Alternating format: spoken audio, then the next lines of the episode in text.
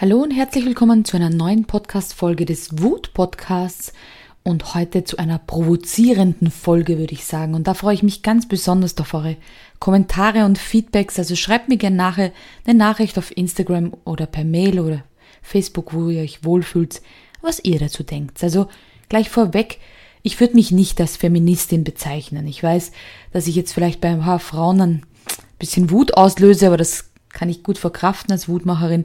Ich finde, es sollte immer eine gute Ausgewogenheit sein und ich denke mir, es gibt nicht so Frauen und Männer, sondern es gibt Frauen mit höherem männlichen Anteil, Männer mit höherem Fra Frauenanteil. Also ich finde, es sollte nicht alleine der Name oder die Geschlechtsidentität darüber entscheiden, wie wir behandelt werden dürfen oder sollen. Aber es gibt so ein paar Dinge, die mir im Alltag auffallen und da fällt, da habe ich gestern einen Artikel oder einen Auszug aus einem Buch entdeckt und der hat mich zum Nachdenken gebracht und deshalb gebe ich diesen Impuls gerne an euch weiter. Ich lese euch ein Stückchen vor daraus und gebe euch dann meine Gedanken dazu. Und zwar heißt es hier, Wut will normalerweise Nein sagen, in einer Welt, in der Frauen darauf konditioniert sind, alles zu sagen außer Nein.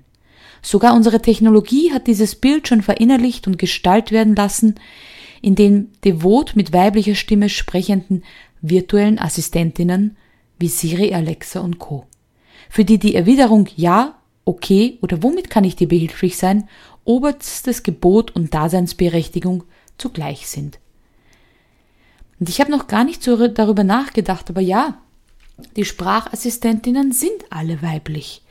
Und in der Fürsorgerolle ist dann automatisch die Frau da. Es wird sofort von einer Mutterrolle gesprochen, wenn es um die Fürsorge der Kinder geht, wenn es um die Diskussion darüber geht, wer Homeschooling und Homeoffice und dergleichen zu Hause geschafft hat, ist es automatisch die Frau, die da gemeint ist. Und ich würde fast sagen, da werden Männer ganz schnell ausgeschlossen. Und ich kenne ganz viele Väter, die auch mit der Doppel-, Dreifach-, Vierfach-Belastung zu tun haben. Oder alleinerziehende Väter, die sich auch wunderbar um ihre Kinder kümmern.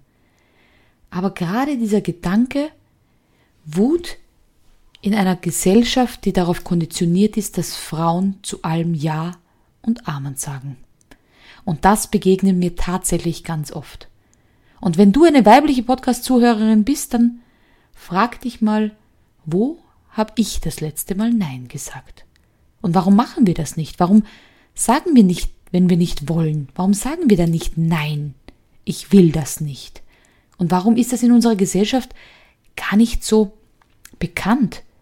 Vielleicht kennt sie ja diese Story, dass man sagt, wenn eine Frau zu was Nein sagt, dann meint sie in Wirklichkeit Ja. Aber das ist nicht so, oder? Nutzen wir Frauen das manchmal aus, dass wir sagen, ach nein, das stört mich gar nicht und in Wirklichkeit stört's uns? Sollten wir nicht lernen, das auszusprechen, was wir auch wirklich denken? Wie oft sagt jemand, ach stört dich, wenn ich Fußball schaue? Und dann sagt die Frau, nee, mach ruhig, und es hat trotzdem diesen Unterton von Vorwurf? Oder sagen wir dann, doch stört mich, weil ich wollte eigentlich gerade was anderes sehen. Und da muss die Klischee-Rolle auch nicht sein, dass wir uns dann den romantischen Liebesfilm anschauen, aber auch mal zu sagen, nein, will ich nicht oder ja, möchte ich. Dass wir vielleicht, wenn Weihnachten vor der Türe steht, heuer sagen, wir sind zu Weihnachten nicht da. Die ganze Familie fliegt heuer weg. Oder mietet sich eine Berghütte und wir sind dort. Nein, wir backen keinen, keine Torte zu dem Geburtstag von der Großtante. Nein, wir wollen nicht als ganze Familie mit drei Kindern und davon noch kleine Zwerge fünf Stunden in einem Gasthaus sitzen und den 80er der Oma feiern. Lass uns was anderes machen.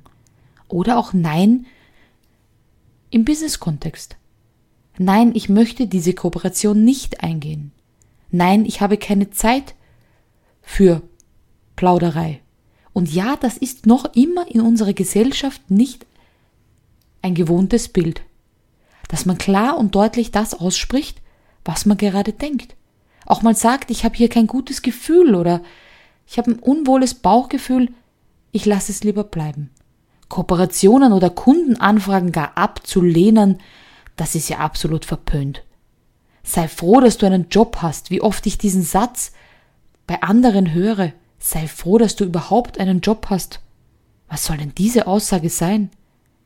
Dankbar zu sein ist doch was ganzes anderes und dankbar für einen Job, der mir Spaß macht, aber auch den Mut zu besitzen, zu sagen, nein, ich habe was anderes verdient. Ich habe andere Potenziale, die noch nicht genutzt sind. Für uns einzustehen und zu sagen, hier ist Stopp. Und warum ist das so wichtig? Wahrscheinlich, weil wir dann den Mut aufbringen können, für uns einzugestehen. Und manchmal ist es für uns eben ein gegen andere. Und das ist ganz, ganz wichtig. Ganz lange ist uns eingeredet worden, immer solidarisch, liebevoll, zugeneigt den anderen. Natürlich ist uns die Familie wichtig, Freunde, all das ist uns wichtig, aber sollten wir nicht an erster Stelle stehen? Sollten unsere Bedürfnisse nicht mindestens genauso viel wert sein wie die Bedürfnisse der Familie, der Freunde? Also ihr seht schon, das hat nichts damit zu tun auf Frau oder Mann, sondern auch an die Männer. Auch ihr dürft Nein sagen. Und jetzt wieder zurück zu Siri, Alexa und Co. Warum sind das Frauen? Warum gibt's denn keinen Mann? Ich als Frau würde gerne einen Sprachassistenten als Mann haben. Der sagt, yo, das mache ich. Wo ich sagen kann, der Geschirrspüler gehört ausgeräumt und der Sprachassistent sagt, yo, das mache ich. Das wäre doch praktisch. Aber kennt ihr noch die Zeiten von ersten Navigationssystemen? Im Navigationssystem ist es auch eine Frau. Weil ihre Stimme beruhigt? Also ich kenne Stimmen, die sind nicht beruhigend, gerade bei Frauen. Ich kenne ruhige Männerstimmen, die viel geduldiger sind, die dann einfach sagen können, kein Problem, du hast dich gerade verfahren bitte an der nächsten Stelle wenden. Dann folge ich doch gerne. Wenn ich außer mir vor Wut bin, ist es mein Mann, der mich beruhigt. Mit seinem Sein, mit seiner ruhigen Art. Und wahrscheinlich nicht eine Freundin, die mir dann nur Mut zuspricht und mich vielleicht noch mehr pusht in meiner Aufregung.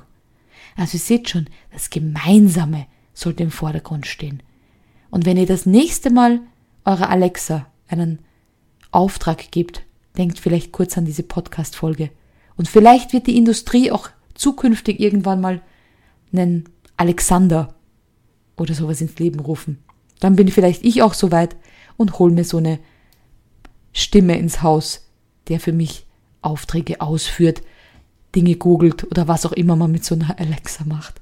In diesem Sinne, überlegt gerne beim nächsten Sprachassistenten, vielleicht sollten wir da ein paar Männerstimmen die Möglichkeit geben, sich auch von Männern helfen zu lassen. Und beim nächsten Mal Nein sagen, denkt's an mich und sagt's vielleicht einmal mehr Nein als einmal mehr Ja. Schaut mal, was passiert. In diesem Sinne bis zur nächsten Podcast-Folge. Eure Wutmacherin und Neinsagerin Anita.